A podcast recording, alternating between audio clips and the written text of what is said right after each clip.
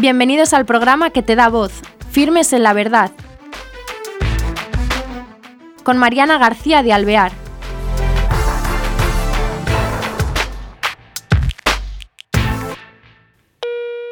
Hola, queridos oyentes. Bienvenidos a este nuevo programa de Firmes en la Verdad. Hoy eh, tenemos con nosotros a un sevillano, artista, bueno y más que artista, él es Juan Manuel Miñarro. Él es profesor de Bellas Artes y bueno, de varias materias, no ha pasado por muchas de ellas y ahora vamos a hablar con él para que nos acerque a su mundo escultórico lleno de riqueza y mm, que nos puede acercar a una realidad que de la persona de Jesucristo. Eh, don Juan Manuel, buenos días, ¿qué tal estamos? Estamos muy bien y además encantados de estar con ustedes. Igualmente. Bueno, queríamos acercarnos a, su persona como artista y que nos hiciera un poco de recorrido por su vocación, la conexión de su vocación también con la ciencia, no solamente el arte, y, empezar por ahí. datos biográficos. Muy bien. Bueno, pues yo tengo que decir que desde muy pequeño, ya por lo que me cuentan mis padres, porque hay cosas que se remontan a una edad tan tierna que no tendría que tener recuerdos vivos, a no ser por, la, por las narraciones de mis padres y de, mi, madre, que me decían que bueno, que yo tenía ya una inclinación natural o todo lo que fuera una imagen de santo, como ellos decían. El crucificado que hubiese en alguna pared, enseguida me lo tenían que descolgar para que yo lo viera, pero esto estamos hablando de dos y tres años. ¿eh? O sea que esto fue una cosa que yo digo siempre que yo llevo toda mi vida con esto, ¿no? Pero no fui inconsciente verdaderamente de que mi actividad profesional se iba a desarrollar en el mundo de la escultura y en el mundo del arte y además practicando especialmente la imaginería religiosa, pues prácticamente hasta que no terminó el, último año del bachillerato antiguo, que era FACOU, que además lo hice por ciencia, porque yo iba a ciencia, yo iba a medicina, biológica, y en, la, en el Colegio Claret, que fue donde estudié, eh, una vez que hicieron la evaluación de, que el COU, la finalidad que tenía era orientación universitaria, me decían que la primera era biológica o medicina, les daba igual, la que yo quisiera, primero, primero biología, segundo medicina y tercero bellas artes. Me destacaba, me destacaba por las habilidades artísticas, pero yo decía a mi padre, yo no quiero estudiar una cosa que ya sé, fíjate que inocente. Si yo me expreso en esto siempre, de esto, esto que me van a enseñar, fíjate que inocente. Yo quería ciencia, porque yo iba hacia la ciencia. Y un mes antes de, pues prácticamente estábamos en el mes de agosto, pues le dije a mi padre, mm, estoy pensando que no me voy a matricular ni en medicina ni en biología, que quiero bellas artes. Y ahora lo dice, que lleva no sé cuánto tiempo sin dibujar esto, tú verás cuando se entere don Julián. Don Julián era un íntimo amigo de mi padre, que era el profesor entonces en la Escuela de Bellas Artes y el director de la Escuela de Arte y Oficio. Y como había amistad de familia, por resulta que yo, en los veranos míos, que los pasaba en la Plaza de España, porque mi abuelo era portero de la Plaza de España y allí nací yo, la Escuela de Arte está en el pabellón de Chile, uno de los pabellones del 29, y allí iba yo los veranos a echar mis veranos ayudándole a don Julián a masabarro, hacía cositas, tallaba, pero eso era actividad de verano. Yo después ya se me olvidaba todo lo que de Bellas Artes y me iba al campo a coger ranas, serpientes, a hacer disecciones, a leerme libros de cosas de química, a, fabricar cohetes, que algunos nos explotaban, otros volaban. O sea, mi vida era la ciencia. Eso era así, microscopio, tenía desde, primero me lo echaron los Reyes en uno de los, de los famosos estos equipos ENOSA, que se llamaban entonces, ¿no? Y bueno, y eso era un poco mi cuestión. Y claro, cuando di ese paso, pues lógicamente tuve que prepararme intensamente lo que quedaba hasta septiembre para hacer el examen de ingreso en la escuela. Entonces había que hacer un examen de ingreso que era dibujo de estatua. Y bueno, y a partir de ahí pues ya di mi paso, ¿no? Dejé a muchos compañeros míos que se matriculaban en medicina esperándome pero que lo que has hecho, pues yo me matriculé en Bellas Artes. pero no, sabía, no sabía por qué, no sabía por qué fue ese cambio. No, no, sé, no sé por qué. Yo de pronto, no sé por qué, pensé que tenía que hacer Bellas Artes. Y claro, yo sí que empecé Bellas Artes siempre, siempre, de alguna manera con el gusanillo de, de la ciencia.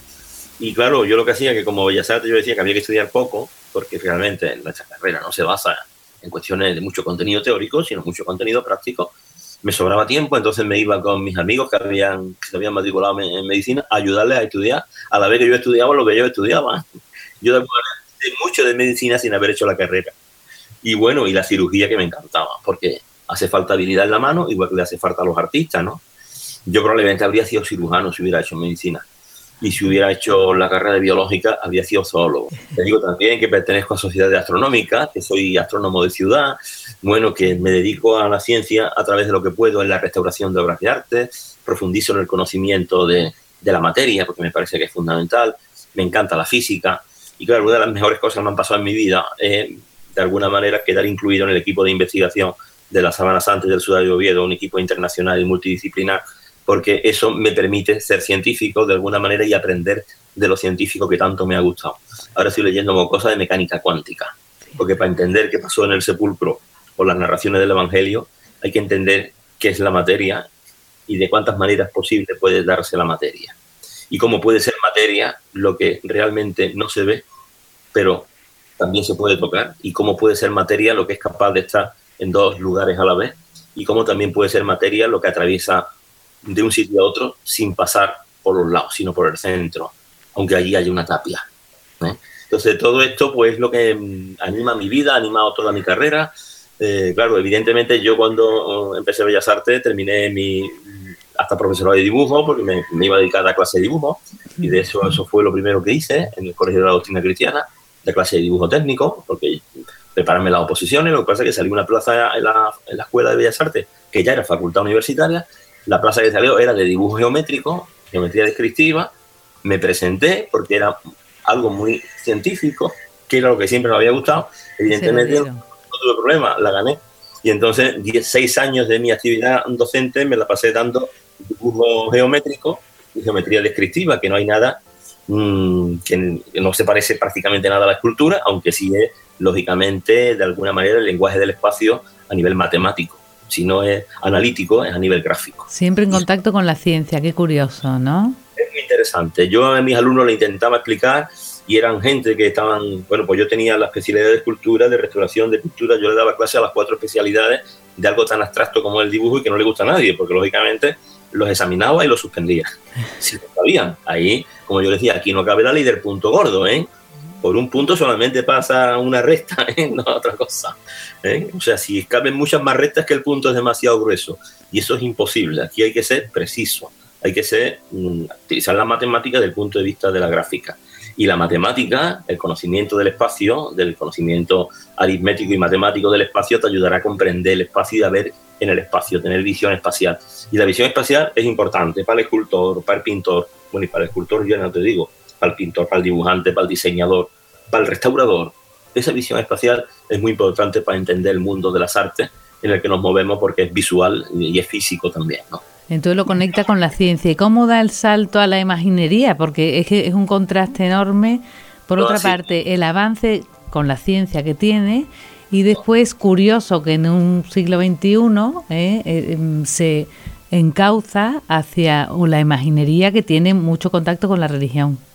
Bueno, yo de hecho durante mi carrera me acerqué al Museo Arqueológico, estuve colaborando en el Museo Arqueológico en excavaciones porque la arqueología me fascina. También tiene mucho de componente científico, componente histórico, el comprender de dónde venimos, eso es fundamental. Y la Sabana Santa que ya me interesaba. Yo recuerdo que una de las primeras cosas que yo leí de la síndone pues fue en la década de los 70, mucho antes de la investigación del 78, que lógicamente todo aquello lo devoré, todos los anuncios, todo lo que había en periódicos, en revistas sobre la NASA, porque aquello me fascinó a mí. Bueno, ¿cómo que la NASA estudia una reliquia? Pero vamos a ver, ¿una reliquia de la iglesia puede estudiar la NASA? Si mayoría de las reliquias lo sabemos, tenemos la culpa los cristianos, porque hay veces que guardamos cualquier cosita y es un huesito de pollo y lo mismo decimos que es de San Francisco así. Bueno, y muchas veces nos importa poco de lo que sea, porque lógicamente el que va a orar, el que va a rezar, pues le da prácticamente igual, no va a llevarse un microscopio, va a averiguar si aquello que está haciendo o que está besando, que está exhibiendo es auténtico o no. Muchas veces se han exhibido cosas que no lo son, pero creo que hay otras muchas que sí que lo son. Lo que pasa es que lógicamente siempre puede lo negativo sobre lo positivo. Pero en definitiva, claro, yo me, me, me sorprendió mucho aquello y a partir de ese momento estaba ansioso de que sacaran los resultados de la investigación y a partir de ahí seguí estudiándola y cuando en el en el 88 se hizo la prueba de carbono 14 y decían que era una falsa la Edad Media, dije yo todavía, pues ahora es cuando me interesa de verdad porque la Edad Media esto no es posible. O sea, si, si, me dice el carbono 14 que es del siglo I, pues tampoco me lo habría creído. Porque si una cosa, el carbono 14, te dice que es del siglo I, ten en cuenta que el carbono 14 siempre se equivoca y normalmente todo elemento que está sometido a exposición de radiocarbono de, otros elementos, del propio sol, del aire, del agua, del polvo, de la gente que lo toca, se contamina de carbono y se enriquece. Por lo tanto, si la sábana santa hubiese dado el dato siglo I, es imposible porque a lo mejor estaban enterrando a un hombre en ese momento con una tela de 500 años, de 1000 años. No es, no es lógico. Entonces es normal que dé un dato de rejuvenecimiento. Puede dar muy bien el siglo VII, puede dar muy bien el siglo VIII. Ya cuando nos da el siglo XII, siglo XIII, lo que quiere decir que hay un rejuvenecimiento muy grande, entonces hay que aceptar que hay muchísima contaminación que se entiende cuando se estudia la historia de esta reliquia. Entonces a mí me interesó mucho más cuando dijeron que era, medieval que si me hubieran dicho que es del siglo I. Si me hubieran dicho que es del siglo I, entonces digo automáticamente que no me la creo. Pero cuando era auténtico, era porque vea está contaminado. Entonces eso es muy bueno. Lo que pasa es claro, 13 siglos de rejuvenecimiento es una barbaridad. Entonces ya seguí leyendo y me di cuenta que habían cogido la muestra del lugar peor indicado para coger la muestra, el que estaba más sucio, el que estaba más contaminado, más contaminado por donde la cogían todos los clérigos, por los picos, el que estaba con más remiendo, hombre, claro, tenían que cortar una parte porque la prueba era destructiva y entonces no arriesgaron partes que estuvieran más limpias de la reliquia, sino que se fueron a aquel pico. Pues mire usted qué desgracia, porque esto tiene muchísima superficie y puede estudiar solamente un pico, habría que haber cogido varias muestras a diferentes distancias una de la otra para haber hecho, lógicamente, y tener unos datos de contraste que fueran muy válidos. Yo a partir de ahí me interesé mucho más por esto. Y bueno, ya, pues bueno, parece mentira que llevo casi, bueno, ya le estoy hablando de mi época de casi finalización de la carrera. En el año 88, que fue cuando el carbono 14 ya era doctor en Bellas Artes, porque me doctoré en el 87. Y entonces, pues bueno, mm, después ha, ha habido, pues lógicamente, momentos de mi vida en el que no he estado tan involucrado. Y ya prácticamente con una cosa que salió a partir del año 2001, un artículo en, el mundo de un programa que había hecho la BBC a través de un proceso de investigación que habían seguido con unos profesores de la Universidad de Manchester, que eran forenses, Richard Neve era el, director de aquello, y ese proyecto se llamaba Hijo de Dios. Y el resultado de Hijo de Dios era una reconstrucción de cómo podría ser el retrato de Jesús de Nazaret basándose en cráneos de varones de un cementerio de la época allí en la zona de Palestina, muy cerca de Jerusalén. Cuando yo vi aquella barbaridad, dije, bueno, ¿y esta gente cómo es que dicen esto? Y no le echan cuenta a la imagen que vemos en la Sábana Santa, que probablemente tenga más posibilidades de, ser auténtica y de ser el verdadero rostro de Jesús que esto que están sacando aquí, que es una verdadera barbaridad, porque no se puede construir el cráneo de alguna persona histórica a través simplemente de reconstruir cráneo y hacer un promedio de gente que hayan vivido en ese lugar. Es una barbaridad a nivel de antropología física inaceptable.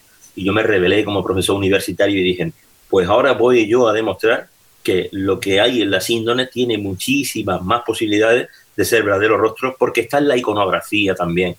Influye directamente en la iconografía de Cristo, tanto en Oriente como en Occidente, a partir del siglo V, siglo VI. ¿Por qué? Porque todos los artistas, que en aquella época no había internet, de, eh, extraordinariamente distantes unos de otros, en maneras de pensar y de sentir distintas, ¿eh? hacían el mismo rostro. ¿Por qué? ¿Quién le había dicho a los artistas que pintaban esos iconos en el siglo V, siglo VI, que Jesús de Nazaret tenía esas características fisionómicas? ¿Quién? Porque a los antiguos iconos que hay anteriores son más o menos, parecen más bien dioses romanos que otra cosa, porque normalmente son imberbes, pelo corto, rizado. Mí es verdad que a Jesús se le representaba más simbólicamente, ¿no? Pero cuando empieza a representarse ese rostro que todos reconocemos como un retrato oficial de Jesús de Nazaret, tanto en Oriente como en Occidente, ¿eso de dónde viene? Evidentemente no se parece nada a lo que hizo la, Universidad de Manchester con aquella especie de hombre mono que sacaron allí. Y entonces aquello fue lo que me dio a mí el paso y fue lo que me, me, llevó a que el Centro Español de Sindonología se pusieran en contacto conmigo y me dijeran, oye, ¿tú quieres ser miembro del equipo de investigación? Tú quieres, y digo, hombre, ¿cómo?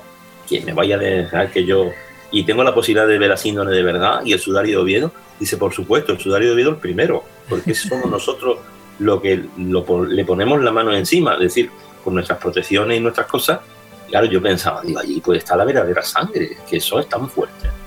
Yo que siempre cuando he hecho un Cristo le pongo sangre, que es pintura, la que hay allí no es pintura, es sangre humana y probablemente sea la suya, ¿no? Entonces, claro, que yo me emocionó enormemente y dije que sí, por supuesto, donde queráis. Tienes un área concreta en la que vas a trabajar aquí, que es la anatomía y la geometría. Fíjate, seis años dando dibujo geométrico, el concepto del espacio matemático lo conozco bien y puedo restituir, puedo hacer un montón de cosas de estas y a eso unido a la habilidad de poder crear de la nada una forma, pues bueno, pues ahí se une todo, ¿no? Tenemos la manera de crear la forma matemáticamente y de crearla también de, con procedimientos artísticos y técnicas artísticas.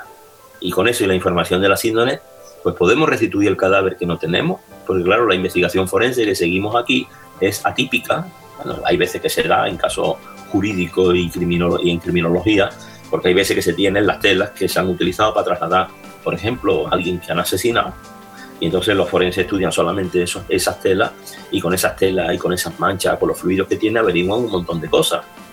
Claro, si tenemos el cadáver de referencia, entonces ya tenemos muchísimos más datos. Podemos ver la forma de las heridas, intentar determinar el instrumento que la ha causado, saber en, qué momento murió, cuánto tiempo lleva, porque claro, el cadáver puede dar una información física.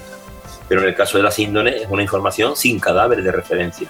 Y además no tenemos tampoco con qué comparar los datos biológicos que podemos sacar, por ejemplo, de ADN, de secuencia de ADN mitocondrial porque no tenemos con quién compararlo. Donde hay una tumba donde estén verdaderamente restos que sean hermanos directos de Jesús de Nazaret o familiares directos. Eso nunca podemos llegar a hacerlo.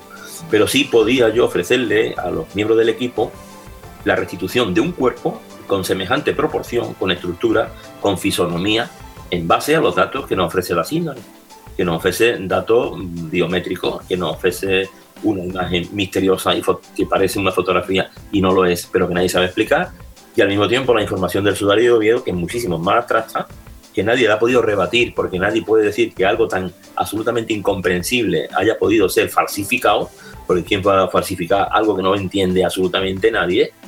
Y bueno, entonces, claro, la unión de la información del sudario con la información de la sábana marcan de tal manera que no se puede ahora mismo decir que hayamos encontrado absolutamente ninguna contradicción importante para decir que ambos lienzos no envolvieron al mismo cadáver. Y si la tradición dice que ese cadáver es Jesús de Nazaret, pues lógicamente habrá que aceptarlo de esa manera y seguir investigando para poder seguir encontrando evidencias que puedan llegar a tener valor probativo. Claro, de ahí a que la ciencia pueda decir que verdaderamente tanto una cosa como la otra envolvieron a Jesús de Nazaret y no a otro, eso va a ser complicado. Seguimos ahí, estamos investigando, estamos consiguiendo datos absolutamente impresionantes, pero impresionantes, sobre todo más en el sudario que en la síndrome. Esperemos que la Iglesia nos autorice a seguir contrastando cosas con la Sábana Santa. Ya hemos dado un paso muy importante, que es pertenecer al Comité Científico Internacional, al menos de nuestro equipo, cuatro miembros aporta España, que ya es importante, porque son 20 miembros los que totalizan ese equipo, y de esos 20 miembros, cuatro es un porcentaje muy alto y en ese especie de equipo científico, eh, asesores de todos los estudios de la síndrome, va, se va a organizar lo que es la preocupación que tiene la Iglesia y sobre todo el custodio de la síndrome, que es el obispo de Turín o el obispo de Turín, o el arzobispo de Turín, según los casos, en temas de conservación, simplemente. ¿no? No, la Iglesia no quiere que se vuelva a investigar ni la sangre, ni que volvamos a investigar la datación radiocarbónica de eso no quiero ni oír hablar.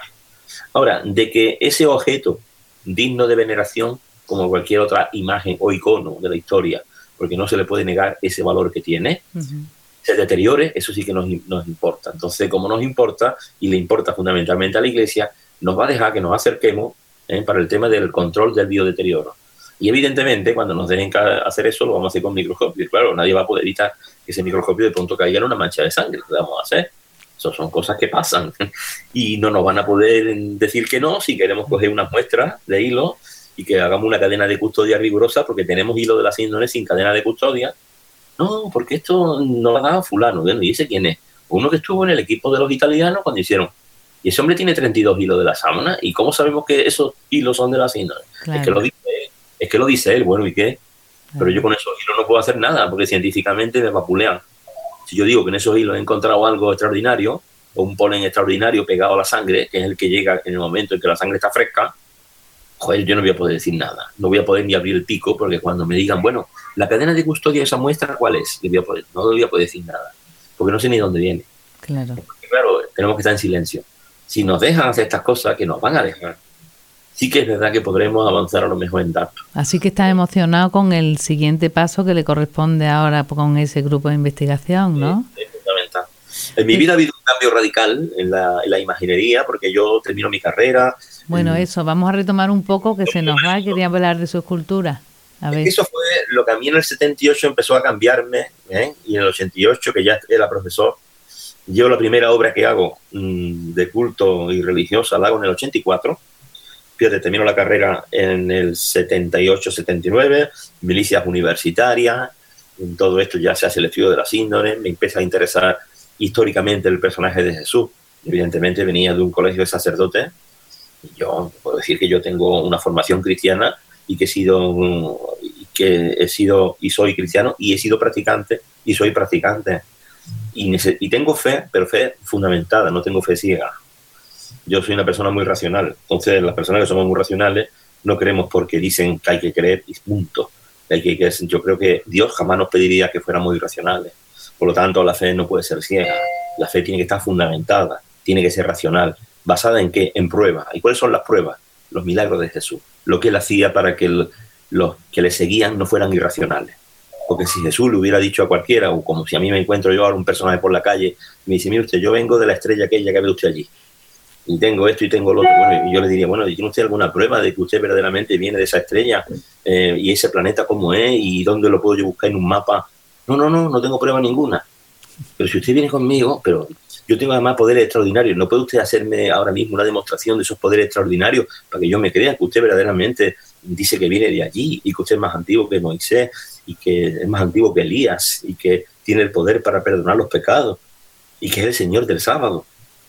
Si Jesús no pone prueba, no da prueba, habría sido absolutamente irracional que esas personas dejaran sus barcas y sus redes y fueran detrás de él.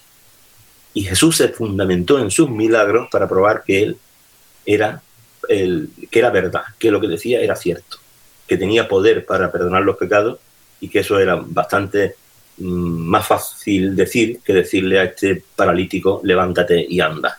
Y el paralítico se levantaba y andaba. O sea, Jesús se fundamentó en eso. Eso, en ese, eso lógicamente lo yo siempre entendí por fe, que la fe tiene que estar contrastada y demostrada.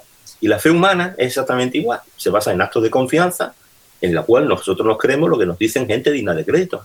¿Por qué? Porque lo han demostrado con su carrera, con su actividad.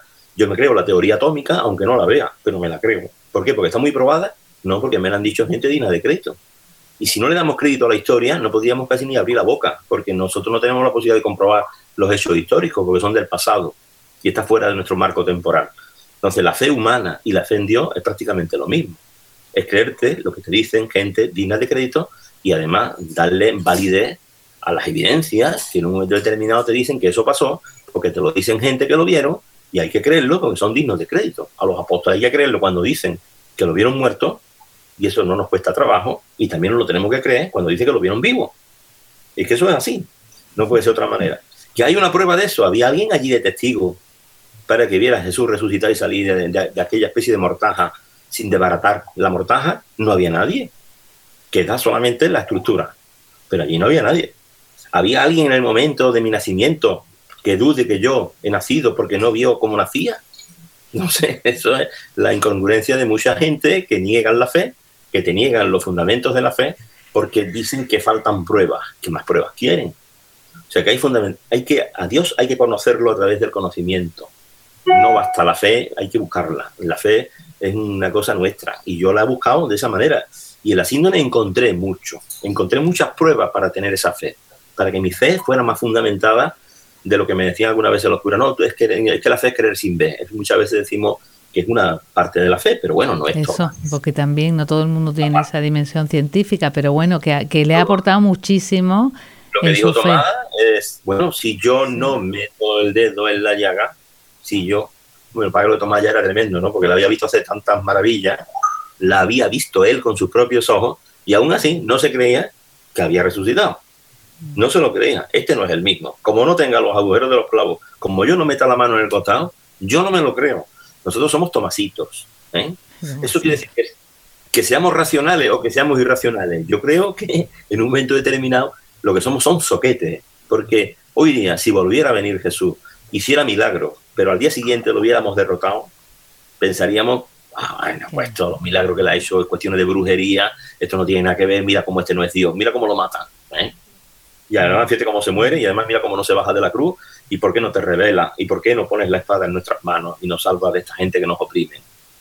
Volveríamos a ser exactamente igual. Tendríamos prácticamente la misma capacidad de equivocarnos como se equivocaron los, los que lo siguieron, que vivieron con él, comieron con él y a pesar de eso lo abandonaron. Vamos a retomar. Entonces, eh, la, la síndone, eso le, le mm, hace mm, adentrarse más en su fe, y además en el- con el mundo científico que le, le fascina, porque es casi tan fuerte como el arte dentro de usted. Entonces, ¿cómo va, cómo, eh, metido en el mundo del arte, eh, cómo le influye en su obra? Es que quiero llegar a, a que la gente conozca su obra y... A la co- imaginería. Ujú. Claro, es que hay un momento cuando yo estaba estudiando, yo no me planteaba ah, ser imaginero. Mm, Bueno, no es que no me gustara la imaginería. Alguien que nace en Sevilla y que sus padres y sus abuelos, y siendo yo hermano incluso de una cofradía sevillana, saliendo de Nazareno, conociendo las grandes estrellas que hay aquí, yo ya las admiraba. ¿Por qué? Por el valor que tenían de conmoverme, sin entender en ese momento por qué lo hacían, y al mismo tiempo por su belleza, por su equilibrio, por la escultura, por el conocimiento anatómico, por la realidad, por esa realidad nueva, porque no estamos viendo a una persona cualquiera en lo harto de un paso, porque mm, realmente cuando dicen que la imaginería es muy realista, muchas veces no es tan, no es tan cierto. Es decir, nosotros hacemos una, una representación nueva de lo anatómico y le damos una manera nueva de existir a la forma humana que la trasciende de lo que es la propia forma humana. Si no, simplemente cogeríamos cuerpos de, de personas bien equilibradas, le haríamos un molde, la pondríamos allí, le ponemos una barba, un pelo, una corona de espinas y no le reza a nadie. ¿eh? La realidad escultórica es una realidad nueva, es una manera nueva de, recono- de reconocer la belleza que hay en las formas de, en las formas de la naturaleza, ¿eh? de la creación, y al mismo tiempo tener la capacidad de emular un poquito al creador. Pero claro, yo mi idea era hacer escultura, yo no tenía una preocupación especial por hacer imaginería religiosa. Claro, lo de las índoles ya me hizo interesarme por la figura de Cristo y fijarme más en las imágenes cristíferas y ver que algunas eran un poquito caricaturas de estampas piadosas. Yo decía, estas estampas piadosas se repiten siempre y estas imágenes de Cristo siempre tienen carita de penita. Hoy a mí no me parecía que una imagen de Cristo tuviera que tener esa, esa carita de penita dolorosa, porque yo creo que el personaje de Jesús de Nazaret era tan potente y tan fuerte que verdaderamente no podía ser lastimero. Y claro, a mí, mm, cuando yo veo esa re- repetición de esa forma, veo que hay arquetipos que se ponen una y otra vez, porque el escultor que lo está haciendo no ha bajado al plano de lo humano, de verdad. Y no ha bajado al plano de lo humano y al mismo tiempo al plano de lo que era, de alguna manera, la, la figura física de cómo tenía que ser Jesús de Nazaret por, lo que- por lo que nos dice, por lo que hace, por lo que nos habla, por cómo se comporta durante la pasión. Era un hombre extraordinario, no podía ser alguien quejándose continuamente, precisamente era manso como cordero y no abría la boca. Y eso era algo que probablemente cabreaba más a los que le martirizaban porque le daban más, más fuerte a ver si era verdad que se quejaba y él no se quejaba. Entonces yo he estado siempre en contra de esas estampas piadosas ¿eh? de, de figuras así que parecen de telenovela. Bueno, que pueden ser bellas las caras y los rostros con los ojitos claros y tal, pero no, Jesús no es así. Y en la síndrome no es así, se ve algo absolutamente potente. Entonces ya decidí meterme un poco en el plano de la imaginería. La primera obra que hago en el 84 es una dolorosa y ya a partir de ahí, en el 85-86 hago el primer crucificado. El cual sigo mucho los dictámenes de mi escuela, de mis maestros, porque he tenido un maestro de la imaginería que era un famoso imaginero de Sevilla, Francisco Huiza, aparte de mis maestros en la escuela. Mm, Y a partir de ahí ya no he abandonado el carro. A mí mi maestro me dijo, "Mm, hombre, yo nunca he tenido un discípulo que fuera profesor de, ya de la facultad. Esto es una cosa que a él le, le- no sé, le, le daba orgullo, ¿no? Como diciendo, bueno, es que tú eres un discípulo que, bueno, fijaros que este profesor de la facultad está aquí conmigo, ¿eh? Vamos Claro, a le ver. da más prestigio. Claro, él daba, ¿no? Eso, y yo he aprendido tanto de él y me decía, bueno, tú vas a seguir trabajando en esto, digo yo, por supuesto. Dice, bueno, pues te digo una cosa, esto es un tren que cuesta trabajo de coger. Ahora, también te voy a decir una cosa, como te montes, probablemente después no te puedas bajar. Es decir, que va a llegar el momento en que tú vas a decir, ahora quiero hacer escultura profana, y no la vas a hacer. Porque si eres, haces una escultura al nivel de lo que tú quieres y lo que yo espero de ti, probablemente la gente te va a buscar. Y tú no eres de lo que te conforman con lo que se hizo, tú vas a hacer cosas nuevas. Y esas cosas nuevas engancharán a gente. Y yo le diré, maestro, si yo no tengo ganas de vender, yo vivo de la enseñanza, yo doy clase. me nutro y me alimento de mis alumnos, aprendo muchísimo de ellos y ellos me hacen seguir aprendiendo. Y si hago esto y me encargan cosas, que me la encarguen. Si hago lo que yo siento y creo que debo de hacer y no me lo encargan, no me lo compran, me da exactamente igual, porque yo voy a ser coherente conmigo mismo y nunca me voy a copiar a mí mismo.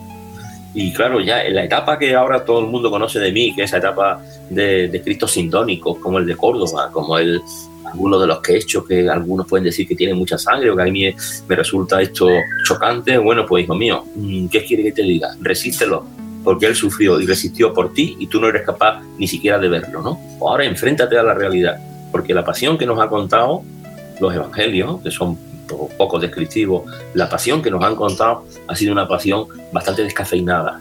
Cuando entramos en el plano del humano y vemos la capacidad que tiene el hombre de infligirle daño al hombre, cuando vemos esa capacidad tan tremenda que tiene, entonces cuando nos damos cuenta que verdaderamente lo de Jesús tuvo que ser lo que nos dice la escritura antigua. Le vimos y no le conocimos. Le vimos y no había en él parecer. Quiere decir que el rostro de Jesús después de, de, la pasión no pudo ser nunca el que nos cuenta la imaginería religiosa, ni incluso de la Escuela de Oro, ni los Juan de Juni, ni los Berruguete, ni los Martínez Montañer, ni los Juan de Mesa, y no porque eso esté mal, maravilloso, pero resulta que no. Fue mucho más, claro. Y para el corazón del hombre del siglo XXI hace falta quizá algo más realista. Un poco que lo, que lo zarandee un poquito, ¿eh? que cuando se acerque a esa imagen sufriente, que normalmente van a pedirle cosas para ellos, que le diga, en vez de pedirte para mí, ¿qué puedo yo hacer por ti después de, tú, de todo lo que tú hiciste por mí? Que mira cómo está en la cruz y lo has dado todo. ¿Yo qué te puedo dar a ti ahora? ¿Eh? Y ese ha sido un poquito mi objetivo de los últimos años. Ese objetivo también em, te aporta mucho eh, lo de la síndrome, ¿no? Porque me imagino que son los datos de los latigazos, los, los datos que, que en ella se refleja de la sangre, de la corona, todo eso, aunque puede decir la gente que es más sangriento, ese realismo que interiorizado por usted y plasmado en la imaginería suya es impresionante y hasta la policromía de sus obras. Sí, eso es que lo básico. Hombre, yo he trabajado con los miembros del equipo de investigación que son forenses, ¿no? Para el crucificado de Córdoba, mm, el director del equipo, que Alfonso Sánchez Hermosilla, que es forense, y además forense de campo, que no es forense académico, está harto de levantar cadáveres y se enfrenta a cosas que son muy duras, me dijo, yo te voy a preparar una colección de fotografías porque yo estoy trabajando en Murcia, tú no vas a poder venir a las autopsias, pero quiero que veas esto en el plano de la realidad porque si tú lo ves en el rol de la realidad, lo vas a saber representar, es verdad. Cuando un artista se ha preocupado por decir, ¿cómo es la sangre cadavérica? Mm, ¿Cómo sería una herida post-mortem? ¿Cuándo se ha preocupado un artista por ver equimosis superficiales? ¿Cuándo se ha preocupado un artista? No, nos hemos preocupado de comprar las pinturas que se parecen al color, la sangre, y, nos da igual, ¿no? Y además, los artistas antiguos, ¿con qué trabajaban? Con las visiones de los santos. Si Santa Brígida decía que había una espina, Montañé lo hacía.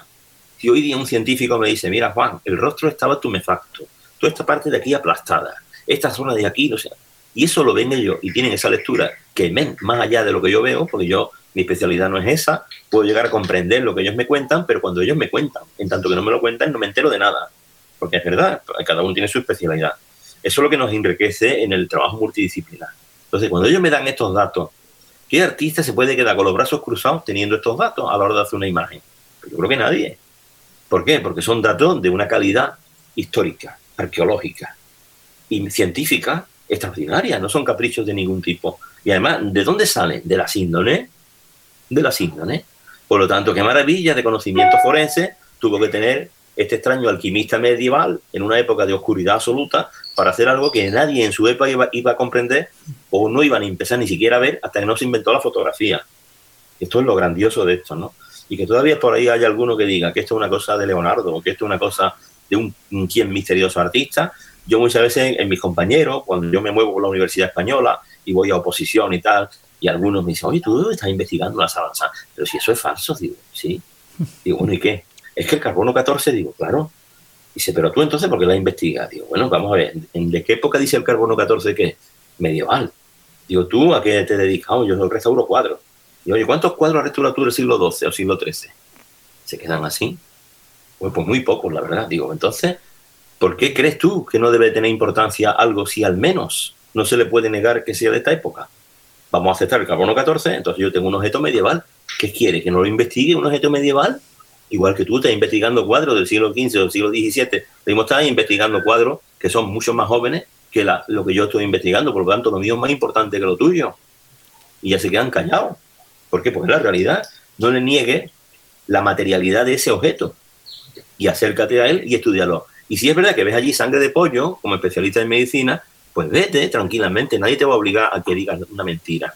Si tú ves que aquello no encuentras allí cosas que, lógicamente contradicen que aquello pueda ser verdad lo que se piensa que es, pues te vas tranquilamente, pero es que ni siquiera aceptan acercarse.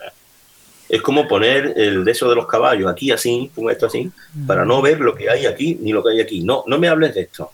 Algunos a mí me dicen, el sudario de Oviedo, yo no quiero involucrarme, digo, vamos a ver, pero tú, tú eres especialista en latín y eres especialista en lenguas clásicas. Nosotros queremos que tú nos traduzcas, por ejemplo, el, la paráfrasis de Juan del horno de Panápolis, que es del siglo IV, donde habla de un nudo en el sudario que estuvo y a ver las fuentes de nono de Panápolis. ¿No te interesa el nono de Panápolis? Hombre, sí, pero eso hay mucha confusión, porque hay muchos nonos de Panápolis. Pero claro, si tiene que ver con Sudario Oviedo, yo no me quiero involucrar en esas cosas de la iglesia. Y siempre nos cuesta muchísimo trabajo que nuestro equipo aumente, porque la gente ya pone esa barrera. Es que yo soy es que yo soy muy, muy poco creyente, que yo soy muy escéptico. Que tiene que ver para la ciencia, ¿no? Porque tiene que ver para la investigación. Yo soy muy escéptico, yo no me creo nada. Yo no creo en fantasmas ni en platillos volantes. Yo necesito, como Tomás, coger el platillo volante o ver al hombrecito verde y preguntarle, oye, ¿tú de verdad vienes de Marte? Yo lo necesito ver eso. Yo soy escéptico. Mm. Pero lógicamente también soy creyente. Y ser creyente no creo que sea un obstáculo para hacer, para hacer ciencia. No lo creo. hay gente que te dicen que sí. Es que yo soy muy escéptico y yo porque si ser escéptico, eso que estás diciendo tú, es equivalente a ser objetivo, yo soy tan objetivo como tú. Y estoy investigando esto absolutamente sin ninguna presión cultural. Evidentemente, por dentro, ¿eh? como cuando nos quedamos aquella tarde, que no se me olvidará del mes de noviembre, toda la tarde solo delante del sudario de Oviedo. Y allí teníamos, cogíamos aquello y poníamos las manos allí. Para mí, que yo estaba tocando la sangre de Cristo. Para mí. Pero cuando ponía el microscopio allí, yo no estaba rezando pero por dentro evidentemente tenía los vellos de punta. Y eso no se puede negar. Y si no hubiera sido creyente, pues yo no lo sé, a lo mismo no tendría los vellos de punta. Pero que yo sí estuve cumpliendo con mi misión en ese momento sin absolutamente ningún tipo de influencia por esas sensaciones que yo tenía, que lógicamente son muy potentes, porque si tú te planteas nada más que aquello puede ser verdad, y cabe muchas posibilidades de que lo sea, estás pidiendo la sangre de Cristo tocándola. Y eso es tremendo. Yo cuando en el microscopio veía, me dice, mira, un glóbulo rojo. Y tú así, así, y veías. Y tú decías, mira, y este glóbulo rojo que se ve que en forma de, dunit, de donut, ¿no? ¿Qué entero está? ¿Cómo es posible ser tan antiguo? Y dice, pues fíjate que al lado tiene como muchas partículas blancas. Eso es estoraque. El preservante que se ha echado. Entonces el glóbulo rojo que está cerca de estoraque no se ha roto, no se ha hemolizado. Ahora fíjate este que hay aquí, que solamente vemos la estructura externa del glóbulo rojo, que lo, distingue el forense, yo no. Pero él me lo explica y se ve como aquí no hay estoraque, este glóbulo rojo es irreconocible. Luego esto es muy antiguo. Y claro, cuando baja a ese plano, dice, pero es que esto es un glóbulo rojo de Jesús de Nazaret, que este corrió por sus venas y por su sangre. Es que es terrible. Qué maravilla. pero muy potente. Se nos acaba el tiempo, pero bueno, Qué interesante, ¿eh? a ver si volvemos otro día porque es precioso el habernos acercado a, lo que es la síndrome ¿no? y la, veracidad, cómo se investiga, con qué seriedad y cómo nos acerca al realismo de su imaginería, del profesor, que, que, estarán viendo en la retransmisión y qué maravilla cómo nos acerca al personaje de Jesucristo que es sobre el que están estudiando y que a él le aportan tantos datos y nos aporta a nosotros que nos enriquece. ¿Y Don Juan Manuel. Ay, eso, bueno, muy bien. Sale un rostro, porque esto está hecho por, una digitalización 3D de la escultura a tamaño natural e impreso en una impresora 3D. Ah, fíjate. Entonces vemos un rostro de alguien que parece que está dormido, que está sereno. Sin embargo, la parte derecha de su rostro pues está tumefacta, el ojo cerrado, la nariz desviada bueno, y esto es una representación artística. A mí me dicen los forenses que todavía estaría más deformado y que todavía habría mucha más sangre y que todavía esto sería bastante más fuerte de lo que vemos. ¿Por qué? Porque a las telas solamente pasó una parte de la sangre, es lógico. Mucha sangre ya estaba coagulada, mucha sangre ya se había secado, y entonces a los lienzos pasó una parte solamente de la información. Si viéramos el cuerpo que dio esa información, probablemente quedaríamos bastante, bastante impactados por ver una cosa absolutamente muy dramática. El drama del sufrimiento humano, que lo vemos algunas veces cuando nos ponen en, en alguna documental, vemos el maltrato y vemos verdaderamente el martirio que sigue existiendo, la crucifixión que sigue existiendo. Y, y esto pues es la realidad, ¿no? Yo recuerdo que mi amigo y director del equipo, Alfonso Sánchez, pues muchas veces intervenía en cosas de maltrato, gente que le habían golpeado simplemente la cara y que tenía una desfiguración y una cosa que era espantosa. Y él me decía, pues tú imagínate que esto solamente son dos golpes. Imagínate que lo golpearon no una vez, sino muchas. Y lo golpearon cuando estuvo en Anás, y lo golpearon cuando estuvo en Caifás, y lo golpearon en Herodes, ¿eh? porque le golpeaban y le decían, adivina, ¿quién te ha dado? Ya que eres, tan, ya que eres profeta. Entonces hay que imaginarse lo que pudo ser la hazaña de aquella gente y el odio que en ese momento podían sentir ante alguien que lo presentaban como un blasfemo, ante alguien que presentaban que era había sido la esperanza de muchos como si fuera el que los iba a liberar de los romanos y sin embargo decía que le diéramos a César lo que es de César y a Dios lo que es de Dios. Entonces este está a favor de los romanos. Ellos no lo comprendieron para nada. Jesús es muy difícil de comprender. Y lo que decía el anciano Simeón una, es una realidad. Tú viniste al mundo para ese signo de continuo y constante de contradicción. Jesús de Nazaret sigue siendo y será un signo constante de contradicción y una espada de dolor atravesará el corazón de lo que lo sigue. Pues eh, don Juan Manuel, muchísimas gracias por todo lo que nos ha contado hoy, por todo lo que hemos aprendido con usted y, y por estar con nosotros. Encantado. Gracias. Bueno, queridos oyentes, pues a, a, con sus palabras cerramos el programa. Hasta el próximo día. Muchas gracias.